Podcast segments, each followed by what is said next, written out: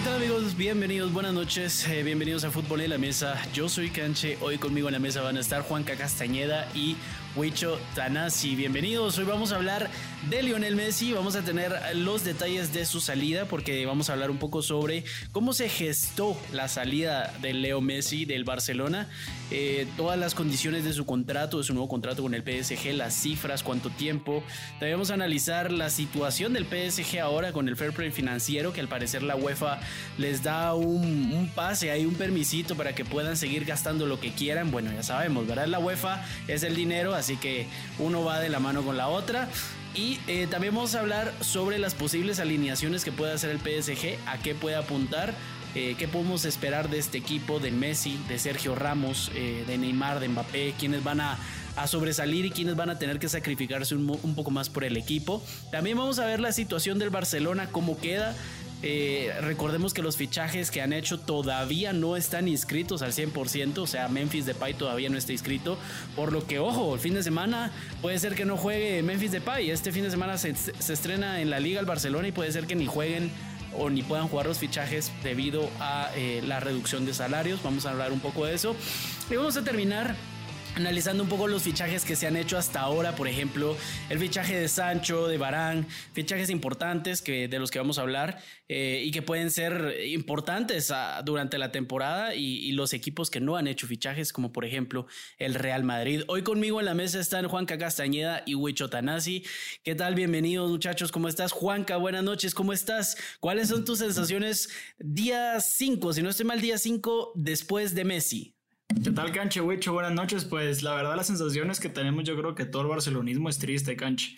Podemos ver cosas tanto positivas como negativas, pero en definitiva, la sensación que todos tenemos luego de que ya pensábamos que Leonel Messi estaba fichado, bueno, no bueno, sí fichado porque ya no era parte del club, eh, tenerlo por lo menos dos, tres años más con la entidad blaugrana, pues la verdad es que es bastante triste, pero, pero bueno, la, la, vida es así, la vida sigue, el fútbol también y hay que apoyar al Barcelona más que nunca.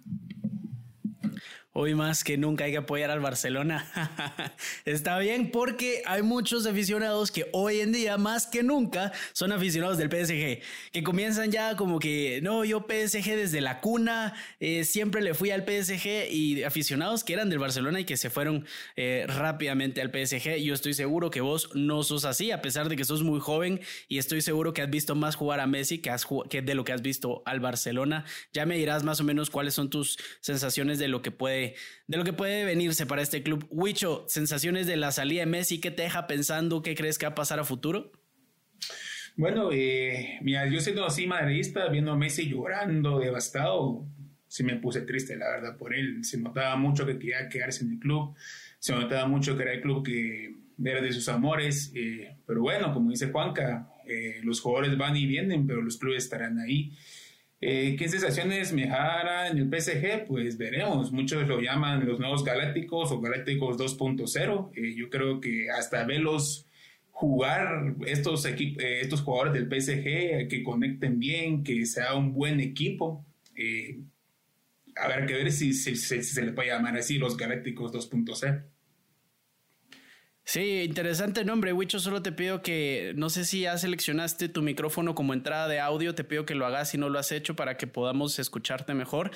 Eh, para mientras, Juanca, ya hablamos entonces al final de, la salida de Messi. Tenemos que tocar un poco el cómo se gestó esta salida. Es importante. Lo primero que quisiera decir es que Messi estaba a punto de firmar su renovación. Eso es lo que sabemos hasta ahora, que Messi estuvo a punto de firmar, regresó a Barcelona y al día siguiente de haber regresado iba a ir a firmar su contrato al Camp Nou. Sin embargo, el día que lo iba a firmar, Joan Laporta tuvo que llamar a Leonel y le dijo, no hay contrato. Si quieres firmar el contrato, tienes que bajarte un 30% más de lo que ya se había bajado. Esta información la desmintió el mismo Leonel en conferencia de prensa. Sin embargo, es lo que se sabe hasta ahora, que se le pidió que se redujera el salario, no porque el Barcelona no pudiera, sino por el contrato que estaba poniendo la liga al Barcelona.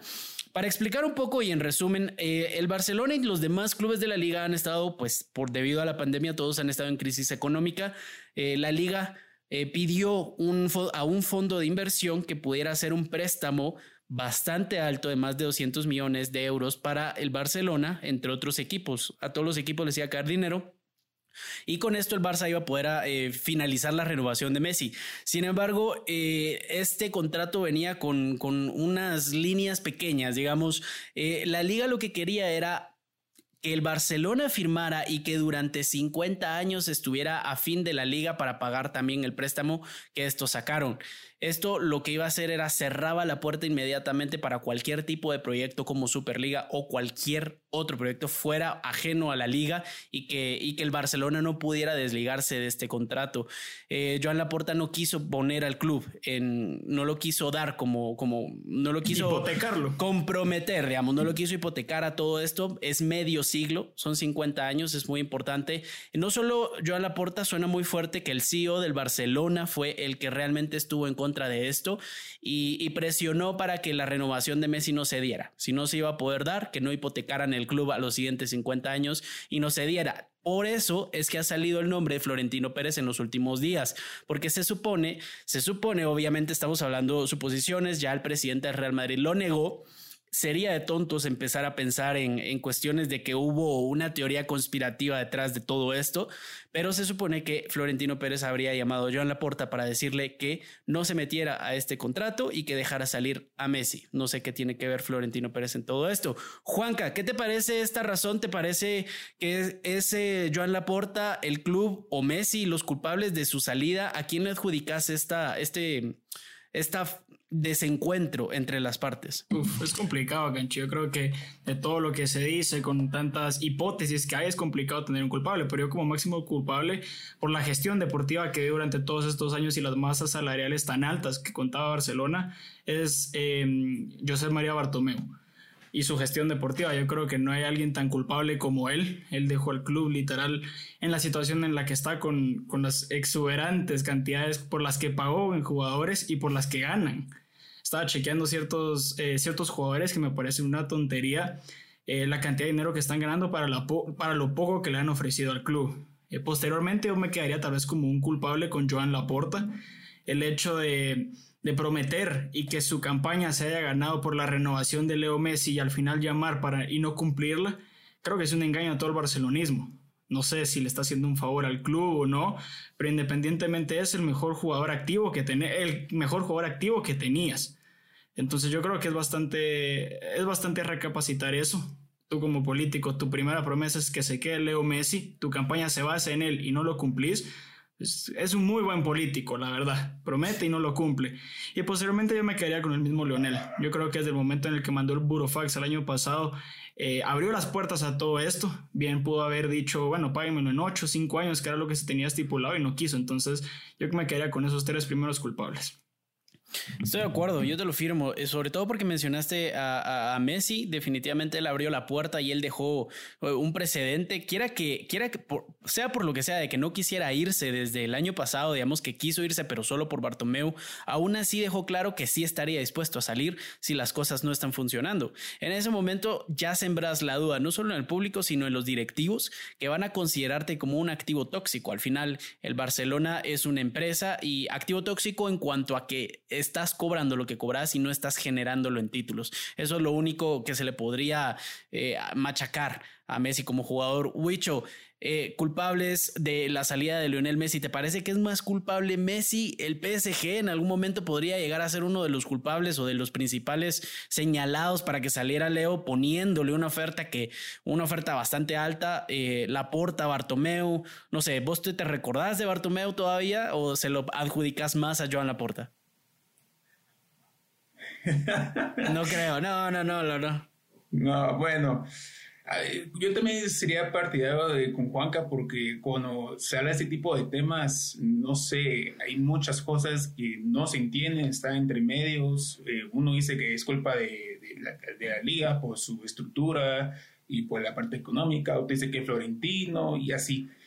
Culpable sí me quedaría también con Bartomeo, pero eso ya es, eso es algo que haya pasado, pero ahorita Creo que más que todo sería la porta, porque la porta cuando llegó, eh, su principal como mensaje para la afición decía, no, yo, voy yo haré lo posible, eso dijo, eso sí cierto, haré lo posible para eh, que Messi se quede, pero todo se dio esa, eh, esa sensación perdón, de que lo quería, lo quería, lo quería y lo quería. Sí, dijo que le iba a hacer una oferta que no iba a poder rechazar. Eso Exactamente, venía, venía como que ese, ese romanticismo, decir, es que Messi se va a quedar, eso del burofax, dejémoslo atrás, pero bueno, llegó lo que pasó, la pandemia, que por el 50% no se pudo agregar más de, de, la, de la baja de la ficha porque la liga de la forma estructurada no, no puede. Y como te digo, hay muchas cosas, pero yo me quedo más con la porta por el hecho de mentir a Messi. Sí. A todo, el eh, barcelonismo, no solo a Messi. Ah, todo el barcelonismo. Eh, sí, pero, pero mentir, es que, eh, es que él dijo que iba a intentar. Él nunca dijo que lo iba a lograr. Él dijo, yo voy a intentar hacer que Messi se quede. Él dijo, voy a hacerle una oferta que no va a poder rechazar. Lo que no les está diciendo, como buen político, muy bien lo dijo Juanca, es que no iba a poder rechazar esa oferta porque no iba a tener, primero, uno, otra oferta de fuera que, que le pudiera dar lo que el Barcelona le daba, que es quedarse en su casa. Cualquier oferta que le dieran a, pesar del dinero, por encima del dinero, la principal razón por la que no se iba a ir era porque él estaba cómodo en Barcelona. Recordemos que las ciudades también cuentan muchísimo a la hora de escoger un equipo. Él tiene a su familia allí, a sus amigos allí. Lío no es un, un jugador que se adapte fácilmente y que sea muy extrovertido a cualquier ciudad. Eh, bueno, no lo podemos saber porque nunca se ha ido, pero es, muy, es un hombre de costumbre. Salir de Barcelona era muy difícil, por lo que la porta sabía esto, que Messi se quería quedar y que iba a hacer el esfuerzo. Sin embargo, lo que no sabía era qué tan mal estaba el club, qué tan mal económicamente o no. Pues se venía rumoreando, se venía rumoreando. Yo creo que una idea tenía que tener, era de tener contactos en el club que, han de saber ese tipo de cosas. Si la prensa lo sabía o la prensa lo venía rumoreando, pues Johan Laporta también lo tenía que saber. Yo estoy de acuerdo con que Laporta no dijo, voy a hacer que se quede Messi, pero estamos 11 de agosto. Messi se fue el 5, todavía quedan, ¿qué? 25 días de mercado. Puedes ver unas opciones, no es como que a Messi, si le decís, mira, 29 ya no está, él, ese mismo día recibe ofertas. No creo que él no tenga cartel en Europa. Y otra cosa para agregar es algo que también le costó mucho a la porta fue eh, reducir la plantilla. Se oía mucho de la venta de Griezmann, de la salida de un Titi, de Bradway. Entonces, eso factor de de vender a jugadores y poder reducir esa sala, eh, masa salarial para eso a Messi le costó mucho. Por, sí, son jugadores que muy pocos, pocos clubes tenían ofertas, pero hizo lo mejor posible, pero no sé. Sí, vos mencionas algo importante ahí, que era la salida de los jugadores. Eso es algo que tenemos que agregar también, sobre todo porque el Barcelona es uno, tiene una de las fichas más altas de, de toda Europa. Estaba leyendo yo un tweet de que la plantilla del Barcelona sin Messi aún sigue cobrando 600, millones, de euros al año. Messi era un 25%. Claro, mientras que la del PSG con todo y con Messi, Neymar y Mbappé son 400, casi 500 millones de euros. Eso es algo que se viene, cabal, eso es algo que se viene sembrando desde hace mucho tiempo. Eso no es algo de ahorita, eso es algo muy difícil de irlo identificando. Sin embargo, el Barcelona, yo, yo quería hacer eh, el énfasis en la, separa, en la diferencia en que el, PSG no ha ganado lo mismo que ha ganado el Barcelona en los últimos años. Tampoco tenía, sí tenía dos estrellas que vendían muchísimo, pero eh, no tenía a Lionel Messi y no tenía jugadores también importantes en cada una de las posiciones. El Barcelona siempre ha vendido más como marca que el PSG. Y por lo tanto, en los últimos años también, hace seis años ganó la Champions, todo, todo este tipo, y, lleva ganando las últimas dos de, las últimas cinco ligas. O sea, eh, el Barcelona recibe mucho más dinero, por lo tanto, podía ofrecer mejores contratos a los jugadores. El problema era hacerlo, hacerlo e hipotecar el futuro del club y hacerlo con jugadores que ya no están dando la talla, como Jordi Alba, que tuvo que haber salido hace mucho tiempo, Gerard Piqué. Ellos son los jugadores que tienen agarrados al club y le están sacando todo el dinero. Eh, para ir cambiando un poco, ya no hablando tanto de los señalados de la salida de Messi, porque ya sabemos que definitivamente la administración del club es la principal culpable, si, si lo queremos ver así. Eh, hablemos un poco del equipo al que se va. ¿Es el PSG el mejor equipo para, para Lionel Messi a día de hoy para estar y para ganar la Champions, que es lo que le falta? Bueno, no le falta, pero es lo que él considera que es su meta de ahora. Juanca. Pues yo creo que Messi en cualquier equipo que se lleva iba a ser un equipo que aspiraba a eso, que tenía los jugadores y las herramientas necesarias.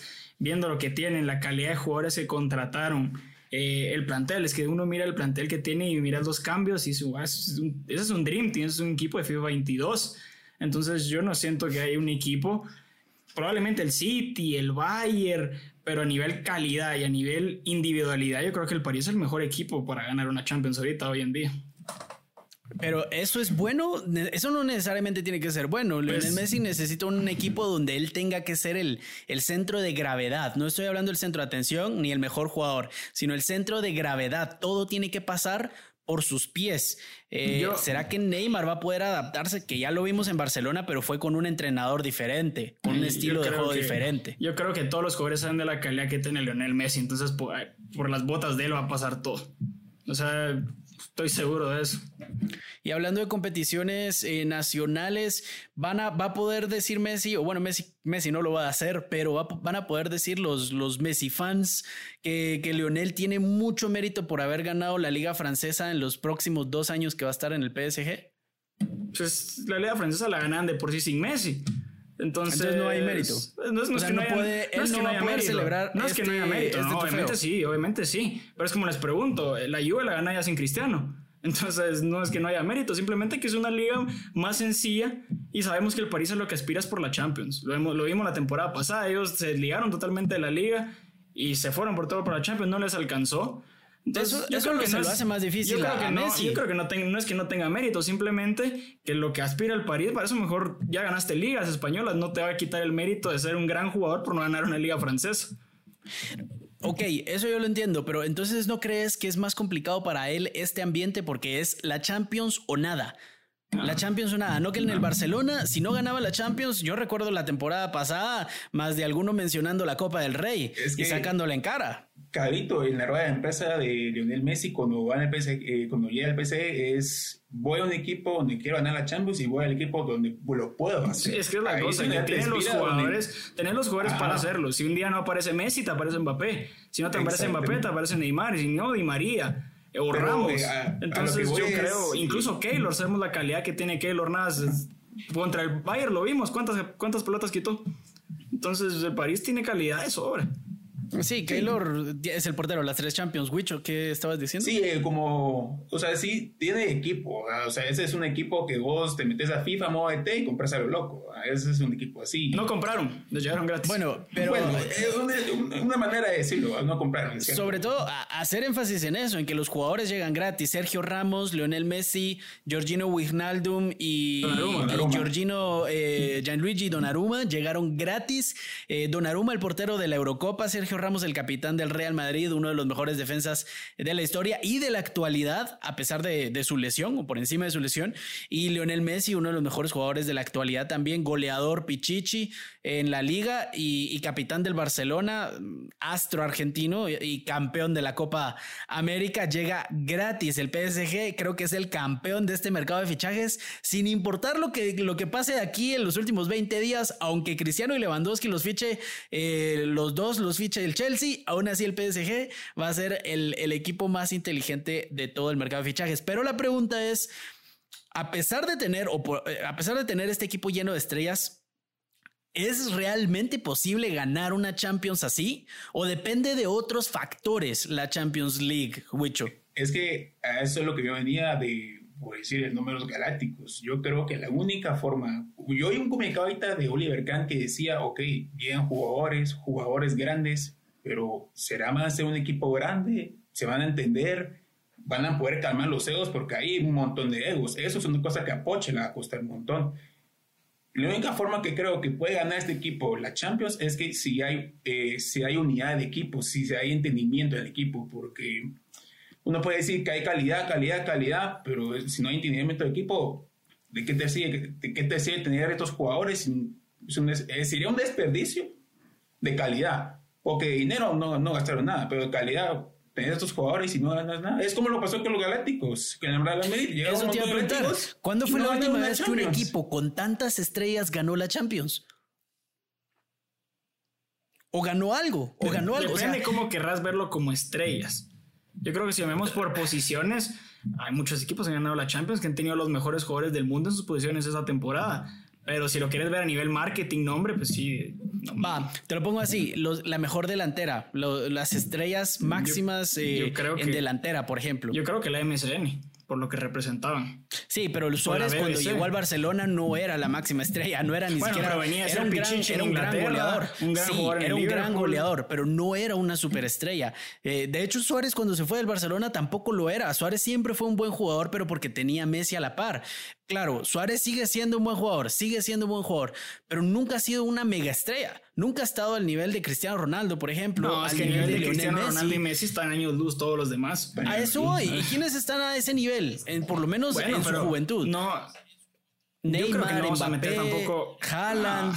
¿Y cuándo vas a armar un equipo? aunque armes un equipo de esto de cualquier manera, no necesariamente va a significar que vas a ganar la Champions. Es que ahorita el PSG ya no es que deba, ah, pero no es que pueda, es que ahorita deba, porque todo el mundo llega a esa presión de la prensa, si es algo de la prensa, de Galéticos 2.0.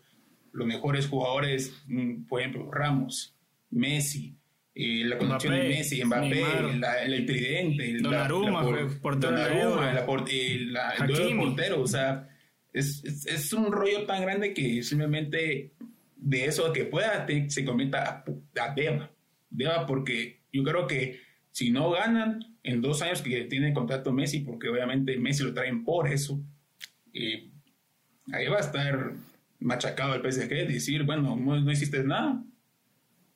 Es Pochettino, es Pochettino el técnico indicado para manejar este vestuario, eh, no solo a nivel personal, digamos, a nivel de vestuario, sino a nivel futbolístico, Juanca. Uf, es complicado, lo vimos con equipos inferiores que lo hizo muy bien, como lo es el Tottenham. El año pasado se quedó en semifinales de Champions, tampoco Hombre, pero quedado, tampoco se quedado Messi, Neymar y Mbappé. No, pero a, lo que voy es que gestionó, a lo que voy es que gestionó un, un plantel eh, un, un, un, plantel de menor calidad y lo llevó hasta una final de Champions. El año pasado se quedó en semifinales de la Champions, tampoco es poca cosa. El hecho de que sea conexión, el hecho de que sea conexión Argentina, Messi, Pochettino, creo que no se tiene que por qué o el por qué preocupar. Yo la verdad creo que el París tiene el equipo. Es que no miro otro equipo que bueno. No, no, no, no, no, pero entiendo, no. la pregunta es sobre Pochettino. Sí, no, es Pochettino el técnico ideal para manejar este vestuario? O sea, por ejemplo, este vestuario yo se lo daría a, Pep, yo se lo daría a Zidane, yo se lo daría a Klopp, por ejemplo. Yo creo que, podría ser. Ese es el punto. Ese es el punto. Y Pochettino va a dar la Creo que es un equipo con tanta calidad que se puede manejar incluso hasta solito. Eh, eh, exactamente, Juanca. Yo diría que, o sea, como decíamos, decían que es un gestor de estadio, creo que es lo que edita ahorita el PSG, porque yo creo que el propio, el propio de los jugadores va a decir, mira, Poche, tranquilo, acá nosotros revisamos, vos solo dan áminos y nos vamos. Así creo que va a ser la cosa. Estoy de acuerdo. Al principio cuando lo escuché, la verdad es que mi reacción fue negativa. Yo creía que no, de, tanta estrella, pero la clave está en la edad. Sobre todo, primero y segundo, que Messi, Messi no va a necesitar tener un, eh, no va a necesitar ser el capitán en esta plantilla, porque tiene a Sergio Ramos, a uno de los, al mejor para mí el mejor capitán en la actualidad, el mejor jugador que te puede eh, manejar la plantilla si no está el entrenador. Eh, Sergio Ramos, la combinación de la edad que tienen Messi, Sergio Ramos, Neymar, Keylor Navas, eh, son jugadores ya experimentados, experimentados, por lo menos los mejores que son Keylor Ramos y, y Messi ya ganaron Champions también. O sea, le van a meter muchísima experiencia a la plantilla y esto yo firmo. Yo creo que está, están en lo correcto de decir que la plantilla se podría manejar sola y, y lo digo para hacer de menos un poco Pochettino, creo que Pochettino se va a quedar muy corto. No ha ganado nada, solo ha ganado una Copa de Francia. Perdió la Supercopa eh, contra, contra el Lille hace una semana. Eh, empezamos mal. Pochettino nunca ha tenido una superestrella como tal. La única que tuvo fue Harry Kane. Y recordemos que no solo no ganó nada, sino que a día de hoy Harry Kane sigue sin querer estar en el Tottenham. O sea, no empezó, obviamente no es cuestión de ahorita, sino viene desde hace mucho tiempo con Pochettino. Por lo que Pochettino, por más que sea argentino, tiene otros jugadores como Mbappé y Neymar que no son argentinos, a los que les, también les tiene que poner coco. También el resaltar el buen rollo que hay en el, en el vestuario. Yo creo que eso es algo clave. Keylor sí, que es muy español. Sergio Ramos, eh, ya Sergio Ramos, incluso que suena que hasta le ofreció la casa a Messi, lo recibió muy bien por redes sociales. Eh, Messi con los argentinos, incluso estaba hasta ahí metido Berratti. Eh, con Neymar sabemos lo bien que se lleva, no creo que haya problema tampoco con Mbappé. Entonces yo, yo creo que Mbappé está para aprenderle a ellos, aprenderles más. Entonces yo creo que es, yo creo que va a ser un vestuario bastante, bastante bueno, bastante sano también. Eh, definitivamente van a tratar de mantener el, ¿cómo se llama? El ambiente, como vos lo decís, va a ser un poco más sano. Eh, es un vestuario que habla mucho español, creo que va a haber una muy buena relación. A ver qué tal camina, a ver qué tal camina la plantilla, porque también el Pochettino tiene un estilo muy definido que todos criticamos muchísimo en su momento en el Tottenham, no aprovechando eh, el ataque que tenía, la delantera que tenía. Hoy en día ¿Podrá Pochettino cambiar su esquema? Recordemos que Messi viene de jugar 20 años de la misma forma. La bola al 10. Eso es lo único que conoce Messi en esquemas deportivos. No conoce otra cosa. Nunca ha jugado a otra cosa que no sea al tiki-taka y a que le pasen el balón a él. ¿Podrá Pochettino adaptarse a esto? ¿O un entrenador que tampoco juega a otra cosa que no sea al contraataque?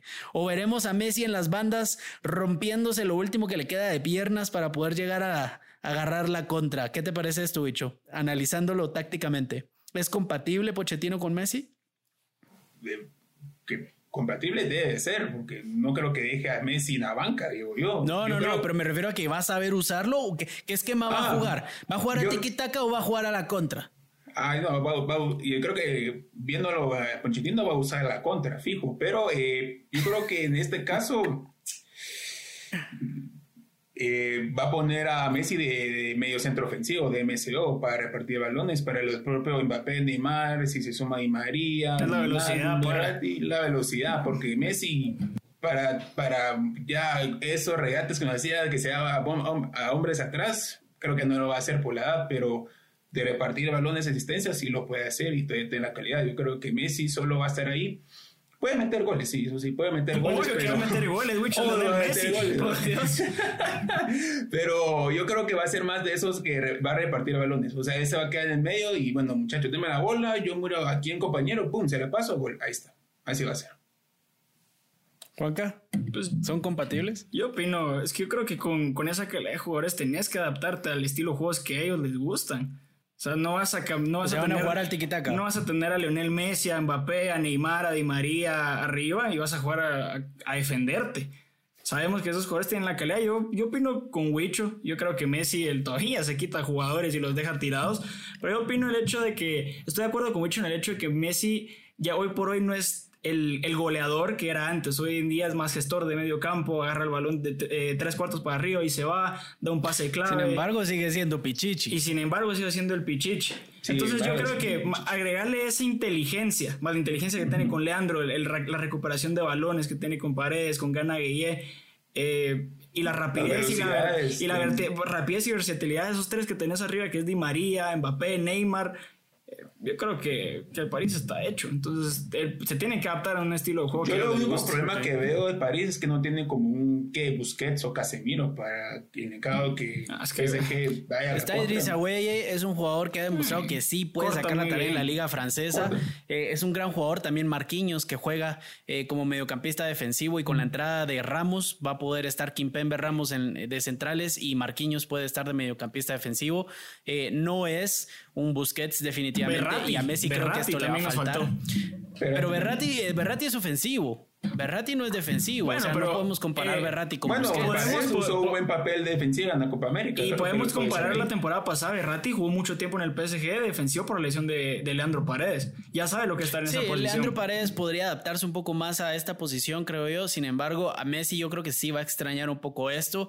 Alguien que, que le pueda jalar marca, alguien que le pueda abrir espacios también. Eh, en fin, va a ser, eh, yo creo que al que más va a extrañar es a Luis Suárez. El PSG no tiene un 9 tiene a Mbappé, que, que, normalmente es el goleador, pero porque es un rematador y que entra por las bandas, pero no tiene un 9.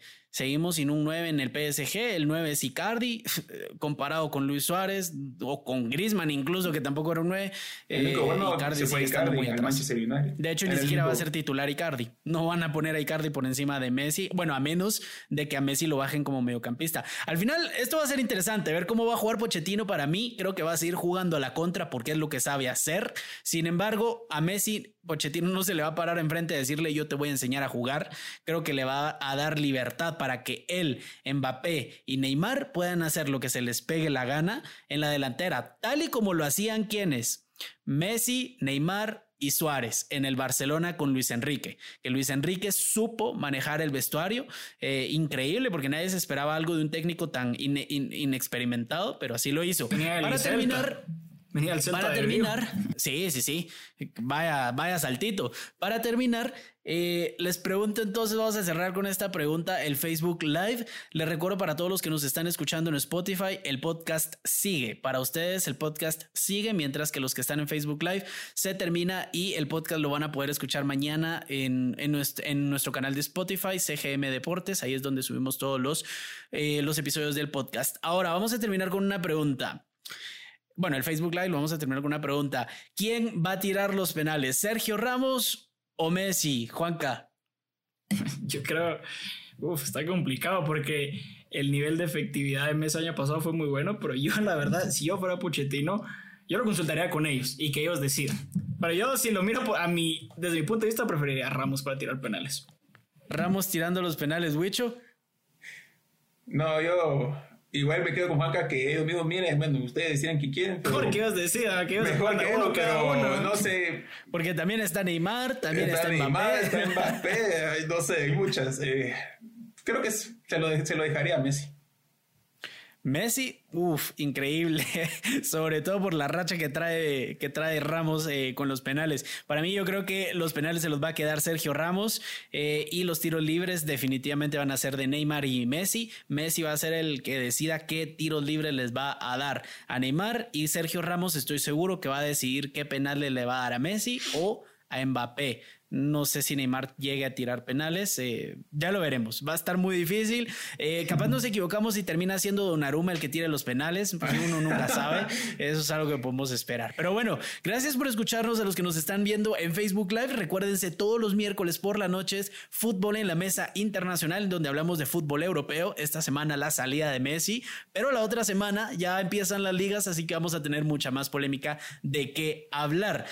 Por el momento, los que nos están escuchando en Spotify, vamos a hacer una pequeña pausa y regresamos. Oye hincha, sí tú, que estás escuchando este podcast y que te encanta debatir de fútbol.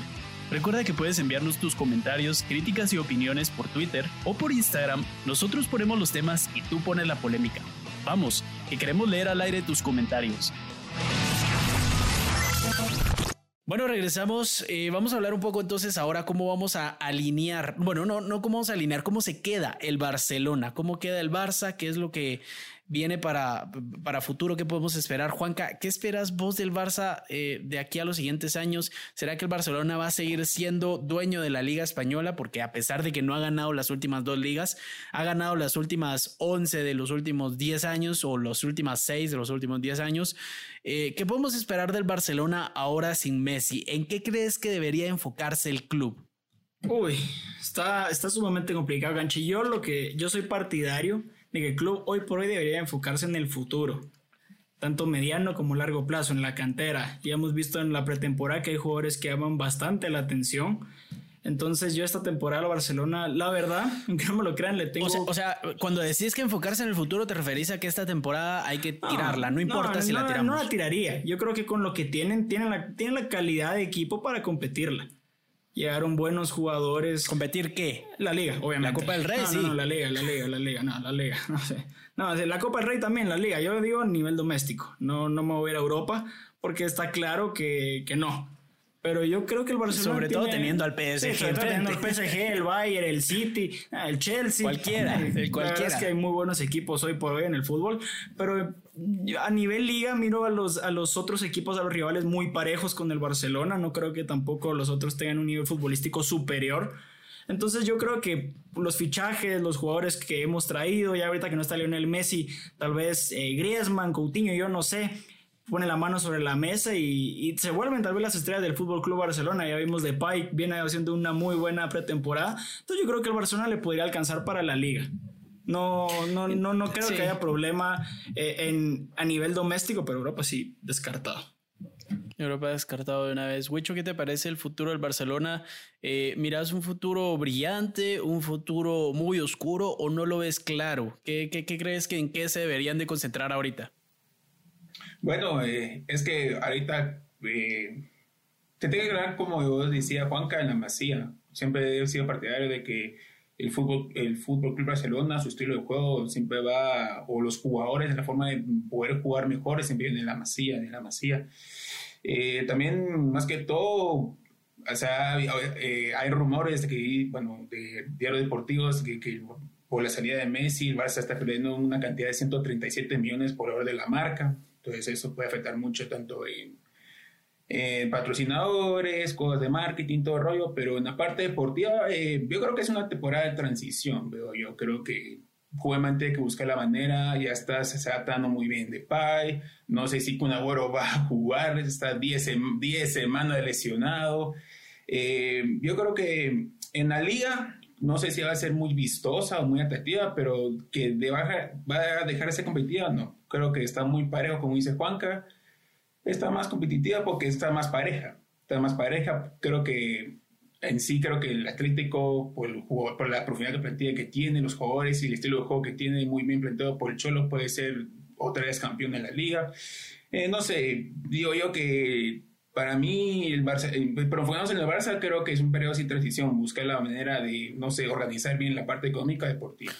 Sí, eh, creo que sobre todo no solo está más, bueno, sí, definitivamente está más competitiva, pero incluso el Barcelona yo lo podría poner incluso debajo del Villarreal a nivel futbolístico hoy en día.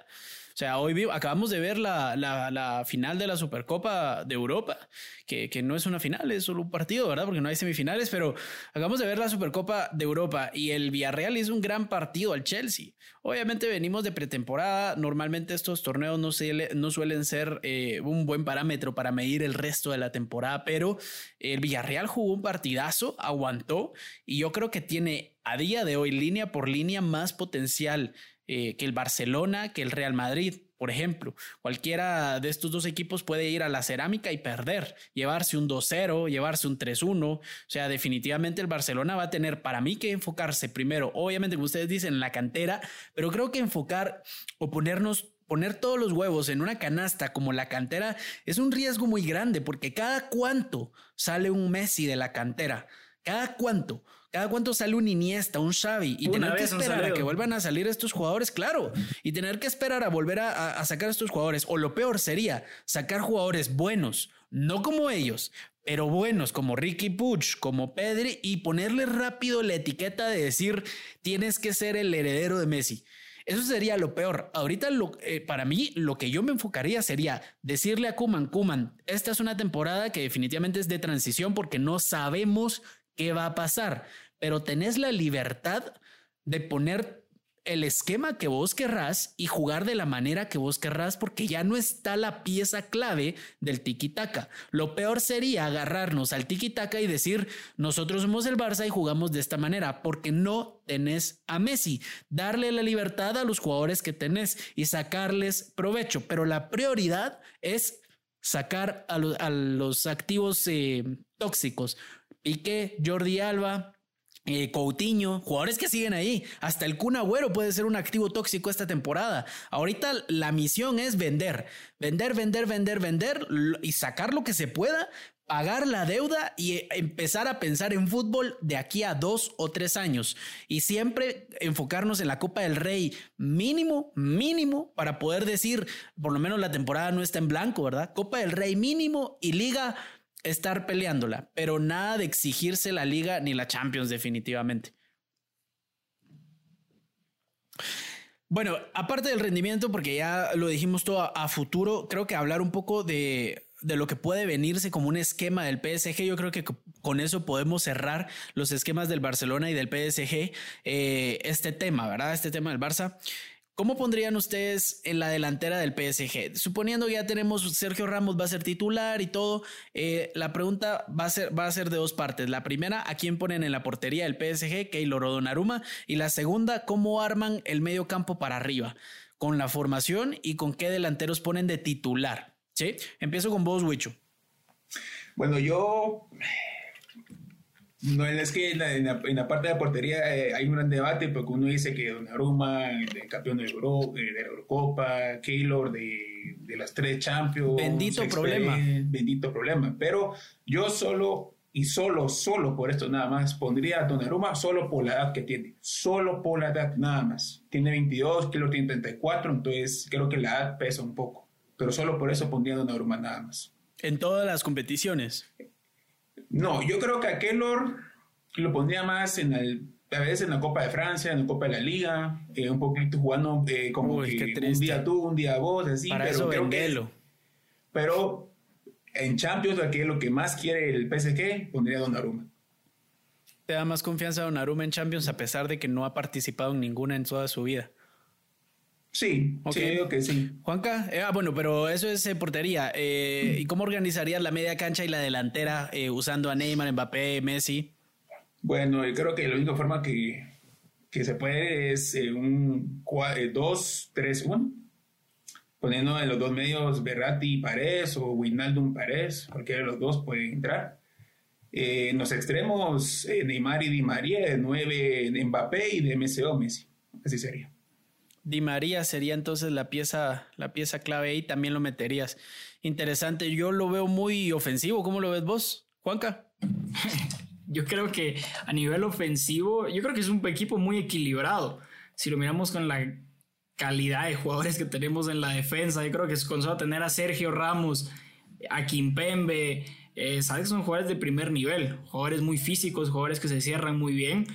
Y agregándole el cómo vas a alinear, si vas a poner a Berratti o vas a cerrar de un solo con Leandro Paredes y Vaginaldum, jugadores también de mucho músculo que se dedican básicamente a distribuir balones para arriba, pero cortarlos desde el medio. Entonces yo creo que es un equipo equilibrado.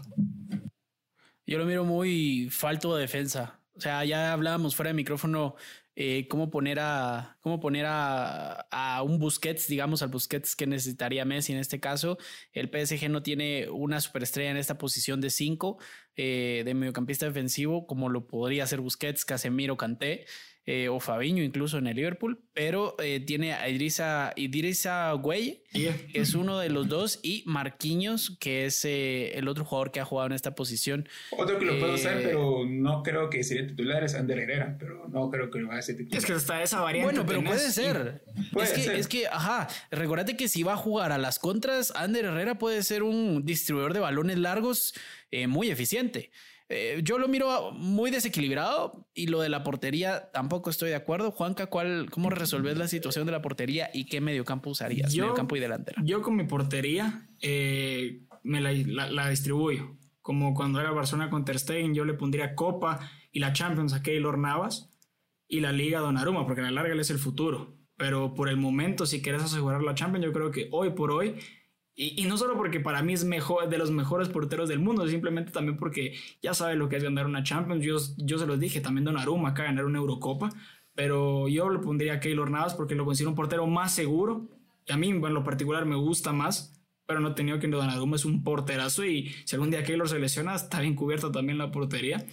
Y medio campo, yo, yo pondría dos pivotes, tanto Leandro como, como Wijnaldum y me quedo con lo mismo que dijo Wicho. Eh, esos tres arriba, tal vez. Tal vez sentaría a Di María. Eh, pondría a Berratti, no en esa posición, lo pondría tal vez eh, medio campo ofensivo, mediocampista ofensivo y Messi, Mbappé y Neymar siempre arriba. O sea, esos tres tienen que jugar de fijo. Messi, Mbappé, Neymar arriba y en el medio campo. Eh, Leandro Paredes, y por un poquito más adelante pondría a Berratti, como más lo pondría más ofensivo. Un 4-3-3. Sí. 4-3-3. Sí, eso sí. lo miro un poco más equilibrado. Es que, es que eh, va a ser de verlo, ¿verdad? Va a ser de verlo, pero yo creería que hay que equilibrar bastante el equipo. Tenés una muy buena delantera, pero si se te va todo el equipo al ataque, considerando también, tomando en cuenta que Sergio Ramos sube un montón y yo no veo a Pochettino diciéndole a Sergio Ramos que no suba.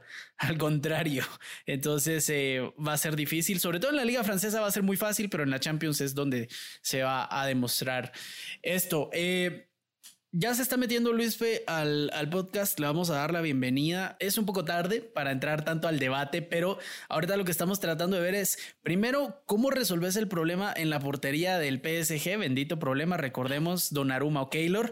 Eh, Wicho dice que eh, él va a banquear a Keylor y solo lo va a sacar en la Copa de Francia. Eh, a Donnarumma se le quedan todas las competiciones. Juanca dice que los va a turnar, si no estoy mal, ¿verdad? Liga, Donnarumma y Champions y Copa y, lo que les queda lástima que se está acabando el debate porque este es un tema que abre para mucho. No, pero te estoy dando el tiempo para que respondas eso y también cómo ordenarías el esquema de la media cancha para arriba. Ignoremos la defensa porque es lo, lo, más obvio, ya sabemos, pero la media cancha y la delantera, ¿cómo la organizarías? Y ya que a vos no te pregunté, para vos, ¿quién tiraría los penales en el PSG y quién tiraría los tiros libres? Vamos a ver, pues muy, buenas preguntas el hecho de porteros, ¿verdad? Yo no sé si se recuerdan que en programas anteriores tuvimos un debate muy ameno, muy candente en el tema que decía que Donnarumma en la actualidad es mejor que Keylor Navas.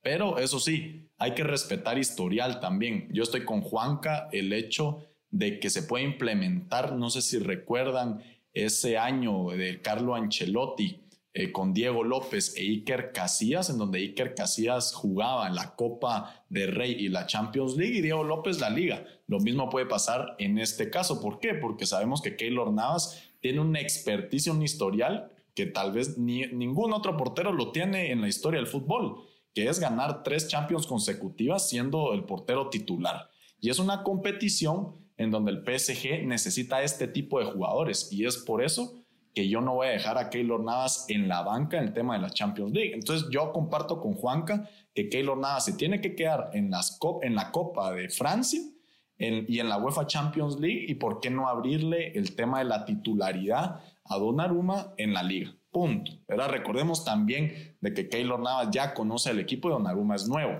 ¿Por qué lo vamos a banquear de una vez? Esperemos el tema de adaptación eh, de Gigi Donnarumma ya después que el destino marque y ya podemos ver a Keylor Navas en otro equipo, que creo que eso es lo que va a pasar. No hay que desperdiciar tampoco a un portero que tiene mucha proyección y que a los 22 años ya tiene más de 200 partidos en Serie A. Entonces hay que respetar eso. Capitán del Milan. Ojo también. Y capitán, del, Milan, ganador de Eurocopa, mejor jugador de la Eurocopa. O sea, nadie le quita su mérito.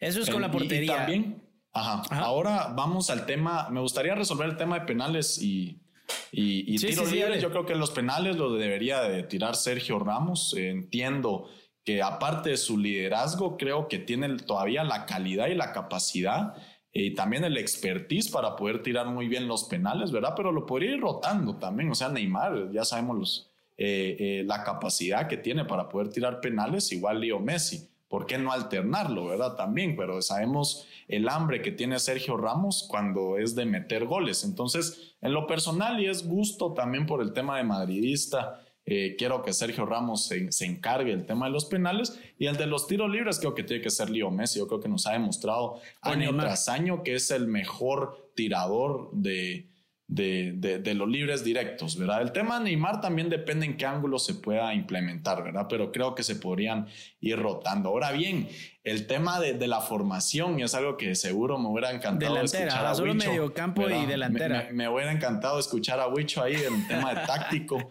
Pero bueno, me, lo operé, lo voy a escuchar después. A ver, a mí me gustaría implementar. Te lo repito rápido, te lo repito rápido. Leandro Paredes y Berrati, eh, un 2-3-1, escogió Huicho. Leandro Paredes y Berrati, atrás. Los tres del, del, medio serían Messi, Di María a la derecha y Neymar a la izquierda, y arriba Mbappé como 9. Muy, muy, bueno. A mí me gustaría el, el 4-3-3. Creo que Di María puede implementarse muy bien como alguna vez Carlo Ancelotti lo implementó en el Real Madrid. Puches, estaba agarrando bastantes parámetros de Carlitos, sí, como un interior más. Eh, como medio centro defensivo creo que pondría a Leandro Paredes y como medio centro un poquito más adelantado a Marco eh, Berratti. Ya sabemos el tridente. Extremo por derecha a Leo Messi ¿Por qué? Porque creo que ahí explotó mejor su, su, capacidad y su calidad. ¿Por qué? Porque en el tridente del 2009, en el sextete, él era un extremo derecho. Al igual que cuando jugó con Neymar y Suárez en el Barcelona, en esa MSN icónica. Eh, También con el Guaji Pedro, era extremo derecho. Exacto. Pero, pero ahí tenía un 9. Ahorita no tiene un 9 puro. Pero Mbappé puede jugar perfectamente como nuevo. ¿Por qué no poner a Neymar como falso 9 también, como lo hace Pero Mbappé en le vas a cortar todo el regate y la velocidad que tiene y se la vas a tener que, se, exigir a las piernas de 36 años de Messi. A, ver, Canche, yo no sé si te recordás cuando veíamos a la BBC en el Real Madrid, ¿qué era lo que hacían? Iban rotando. O sea, de vez en cuando aparecía Cristiano por derecha, Bale como 9, Benzema por izquierda. ¿Por qué no pensar que esta gente también tenga eh, la capacidad y para abrir espacios de irse rotando. Y también tengo otra, otra opción. Puede ser ese mismo 4-3-3, perdón, 4-4-2 con rombo, exactamente los mismos tres que dije en el medio, en el campo, pero como medio centro ofensivo a Leo Messi que puede, eh, se puede ir como un eh, falso 9 también, un poquito más al ataque y Kylian Mbappé como extremo derecho y Neymar como extremo izquierdo. Pero yo creo, Wicho no me dejará mentir, que lo más seguro es que vayan rotando como lo hicieron alguna vez, como lo hizo Messi en el Barcelona, como lo hizo Neymar en Barcelona también, ¿verdad? Y Kylian Mbappé, que sabemos que se mueve muy bien dentro del campo, o sea, él tiene eh, él, él, sabe cómo moverse como. Sí, así es un poco más fácil decirlo, ¿verdad? O sea, los voy a alinear así, pero no, no digo que no a que se puedan cambiar. Entonces, o sea, con, con, jugadores, sí, al final, no, es lo que decíamos, ¿verdad? Que Pochettino les va a dar la libertad para que ellos puedan ir cambiando según ellos lo vean necesario. No creo que la alineación con la que comiencen un partido va a ser como terminen o como lo jueguen. Definitivamente Neymar, eh, Mbappé y Messi han demostrado que se pueden mover en en cualquier parte de la cancha en la delantera. Entonces ahí se va a cambiar bastante. Eh, pues para terminar y cerrar este tema, yo les voy a decir el mío rápido. Para mí, Keylor, eh, lo mismo que Juanca, Keylor va a agarrar la Champions y la Copa eh, y la Liga la va a agarrar Donnarumma, pero en Liga también le daría partidos importantes a Keylor. para mí, Donnarumma sería el portero que menos va a jugar, sobre todo porque Keylor ya va a salir. En la, en, la, en la, Serie A, Canchi. League One sería, importante para el League One sería en la Liga Francesa, sí. La League One, mala mía. León, los complicados. cuando, digo, cuando digo partidos importantes me refiero a lo que podría conocerse como un clásico Marsella PSG, un, un Lille porque es el campeón actual. No, no, no estamos o, o, con el Mónaco repartir estos partidos porque son partidos eh, es por la imagen. Recordemos que estos partidos venden mucho en imagen y estos porteros quieren lucirse. Entonces también le daría este chance a Keylor, sobre todo si eliminan al PSG de la Champions temprano, que no creo que vaya a pasar, ah, pero uno nunca sabe. Entonces Keylor para mí sería la prioridad, sobre todo porque Keylor ya va a salir del equipo definitivamente y la inversión de Donnarumma fue para largo. Entonces a Keylor le daría sus últimos minutos preparando a Donnarumma en la Champions, sobre todo porque no tiene experiencia en Champions. Eh, con eso en la portería, en la media cancha yo me cerraría con un 4-3-3 falso 9, jugaría con un falso 9 y definitivamente no hay otro falso 9 que sea Messi. Eh, medio defensivo yo usaría a Idrissa Gueye o Marquinhos. Me iría más con Marquinhos por la jerarquía que tiene y creo que se entendería mejor con Sergio Ramos atrás. Eh, jugaría con Leandro Paredes, Berratti, y Messi y arriba Neymar y Mbappé. Para mí está claro yo creo que no hay nada más que explicarles. Ustedes ya lo explicaron todo y vamos a cerrar el tema del PSG y del Barcelona. Vamos a terminar con una pregunta para cada uno. La pregunta es cuál es el, después del fichaje de Messi, por supuesto, cuál es el fichaje más importante o que vaya a aportar más a su nuevo equipo esta temporada. Empiezo con vos, Wicho. Eh, yo tengo dos, no dos. No, mejor, pero tengo uno, es Barán. Barán en el Manchester United. Solo puede ser uno. Porque uno puede ser. Ah, sí, el segundo más importante después del de Messi y rápido. Ah, Rafael Barán. Creo que Rafael Barán y el Manchester United eh, necesitaban mucho un defensa de esa calidad que necesitaba Manchester United porque sabe muy bien que de medio campo para arriba estaban muy bien, con el fichaje de Sancho desde sobra, pero abajo estaban muy, estaban muy mal y teniendo esa dupla. A ver, una pregunta para Wicho. Ahorita que el Manchester United encontró su pareja de centrales, ¿tiene posibilidades de quedar campeón de la, de la Premier League? Que se moje, que se moje, apoyame. Que sería, sería Baran Maguire, decís vos. Baran Maguire, eh, tiene las posibilidades, pero tiene competencia ya que llega Lukaku el Chelsea, una gran profundidad que tiene plantilla, el City está reforzando. Eh, yo creo que los tres, el United puede llegar, pero tiene competencia con esos dos equipos, City y Chelsea nada más. Vale, Juanca. Eh, yo me quedaría con Taque Cubo para el mayor. No, son mentiras. Eh, probablemente yo tengo.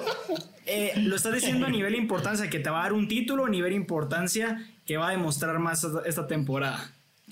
Vos tenés que decir lo que para vos sea el más importante y justificarlo a tu manera. Yo creo que el fichaje más importante esta temporada va a ser Rafael Barán, por lo que comentábamos, United es muy débil en la parte defensiva, pero yo creo que, que el que mejor rendimiento va a tener va a ser Memphis Depay en el Barcelona. Creo que va a ser un muy buen jugador. Y el nuevo Messi. No, no, no, hay, no va a haber otro nuevo Messi. Pero creo que va Ni siquiera lo han inscrito Juanca. no sabemos si va a jugar el fin de semana porque no lo pueden Pero si lo miramos como que va a llegar, si lo miramos como fichaje que va, que es independientemente, por el momento no, pero si lo llegaran a inscribir, yo creo que Memphis Depay va a ser una muy buena temporada en Barcelona. Le tengo mucha fe. Yo creo que el mejor fichaje del Barcelona va a ser Ibai. Si lo, tienen que fichar ahí para que les haga publicidad y ganen un poco de dinero. Ibai y el Kun van a ser los mejores fichajes. Ahí, va a estar Kun jugando ahí los dos. A mí, a mí me gustó muchísimo, muchísimo el fichaje de, del Chelsea, de Romelu ah, Lukaku Chelsea.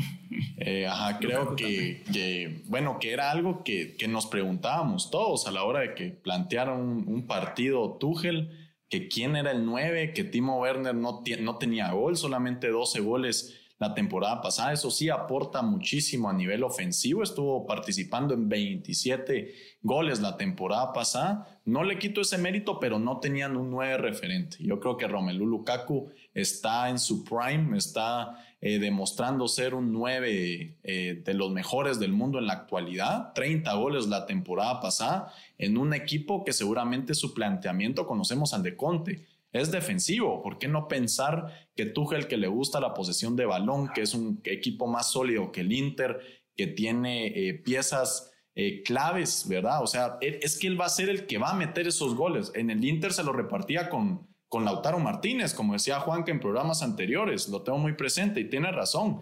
O sea, ahora Romelu Lukaku, ¿con quién se va a repartir los goles? Él va a ser el referente de ataque del Chelsea. Entonces yo creo que ese es el segundo fichaje más importante de este mercado de, fichajes, ¿verdad? Lo, vamos a ver así porque creo que también se eh, puede conformar un tridente muy ofensivo y cuenta con, con la capacidad de Thomas Tuchel, que nos ha demostrado que, que en táctica, que en, en cambiar los planteamientos, en seguramente proponer al rival, ha sido un, y lo bueno es que tiene experiencia en el Premier League con su historial. Y con el Everton tuvo una temporada muy buena.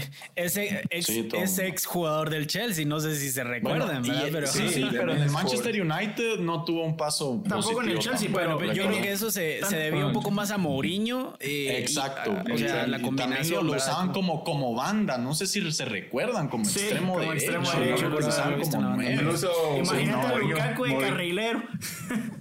Sí, yo me recuerdo. Incluso con Sol ya lo implementaba así al principio, cuando él llegó. Entonces sí, era un... Incluso Mourinho, ponía, ponía a Mata de extremo y pobrecito aquel. Sí, exacto, exacto. Entonces yo creo que ya con un técnico experimentado, consolidado, campeón de Champions. entonces y, para Chelsea, le puede, solo le puede aportar cosas positivas. Sí, definitivamente. Bueno, esperemos, ¿verdad? Que eso sea porque ya costó 120. O sea, de aquí no puede terminar una temporada con menos de 10 goles. Yo diría con menos de 15 goles por los 120 que costó. Eh, sobre todo porque el Chelsea necesita un 9. No porque Timo, Timo Werner sea un mal delantero, que no es un 9, pero un mal delantero, no. Simplemente no es este 9 que necesitan y Timo Werner podría jugar fácil con, claro, puede jugar fácil con Lukaku. Ahora, para terminar, pues ya yo les digo mi segundo fichaje. Yo creo que como ya dijeron Rafael Barán, eh, para mí tendría que estar en la, el segundo mejor fichaje después de Messi. Tiene que estar en la defensa del PSG o en la defensa del eh, Manchester United. Y como ya dijeron Barán, yo voy a decir Sergio Ramos, porque si nos damos cuenta, si nos ponemos a analizar la Champions que llega el PSG a la final, ¿quién era el, el defensa central capitán del equipo? Thiago Silva. Thiago Silva, con un buen central que, pusiera orden atrás, un buen capitán y que mantuviera la defensa junta, eh, pudieron llegar hasta la final y jugaron un gran partido contra el mejor equipo del momento que era el Bayern de Múnich y que tan solo les metió un gol. Siempre, regresando eh, en el tiempo y nos vamos a la siguiente Champions, después de esa, con el PSG ya sin Thiago Silva, ¿Cómo fue que perdió contra el Manchester City? Errores defensivos. Dos errores de la defensa. Dos errores de la defensa central. Por lo tanto, en teoría, si traes al mejor central de la historia, uno de los mejores capitanes de los que ha existido, con mucha, con vasta experiencia, digamos lo que con un poquito de experiencia en ganando Champions, ¿Cómo no vas a mejorar y vas a dar el salto? En teoría deberías de ganarlo porque ya no hay excusa. Ya deberías de ganar a Champions y para mí ese va a ser el segundo fichaje más importante. Además de que llega gratis. Es que además es el tema, no sería un fichaje, es un agente libre. Sí, eh, sigue siendo un fichaje. O sea, no, porque fichaje es cuando tú pagas la ficha del jugador. Sí, pero hay ficha. Ah, para lo que voy a decir, tú le pagas al otro club, no es un, un, jugador desligado de un club. Sí, mira, hay una prima que se llama prima de fichaje, aunque sea un contrato de agente libre, pero yo creo que ya es, si estamos hablando del término, pues sí, digamos que no es un fichaje, es una firma. Sí, es, un, es una firma de contrato de, de, Sergio Ramos, eh, sobre todo porque llega gratis y en un, en un gran momento, lastimosamente las lesiones, esperemos que no, como dice Luis, esperemos que no le hagan de menos esta temporada. Pero bueno, con eso vamos a cerrar el episodio del podcast de esta semana. Para los que se quedaron escuchando, muchas gracias por escucharnos en Spotify. Ya saben que todas las semanas subimos contenido no solo de fútbol, sino de otros deportes. Va a estar Luis subiendo de su programa Deportes 413 durante esta semana y la siguiente. Y también tenemos preparadas unas sorpresas de aquí en adelante, un programa de fútbol americano, un programa de la NBA también. Ahí vamos a estar sacando nuevo contenido. Los viernes en Facebook y en YouTube pueden encontrar el programa de Wicho, la pizarra de Wicho, donde Wicho nos enseña tácticas y esquemas de fútbol en su pizarra. Eh, muy bonito, muy interesante. Y pues a Juanca lo pueden ver también los domingos en Facebook Live y los lunes en el podcast. Eh, también siempre, solo que en este caso hablando de fútbol nacional con Marielos y con Álvaro. Entonces yo soy Canche, me despido. Hasta la próxima. Conmigo estuvieron Juanca Castañeda, Huicho y Luis Pedro Alvarado. Nos vemos a la próxima. Chao.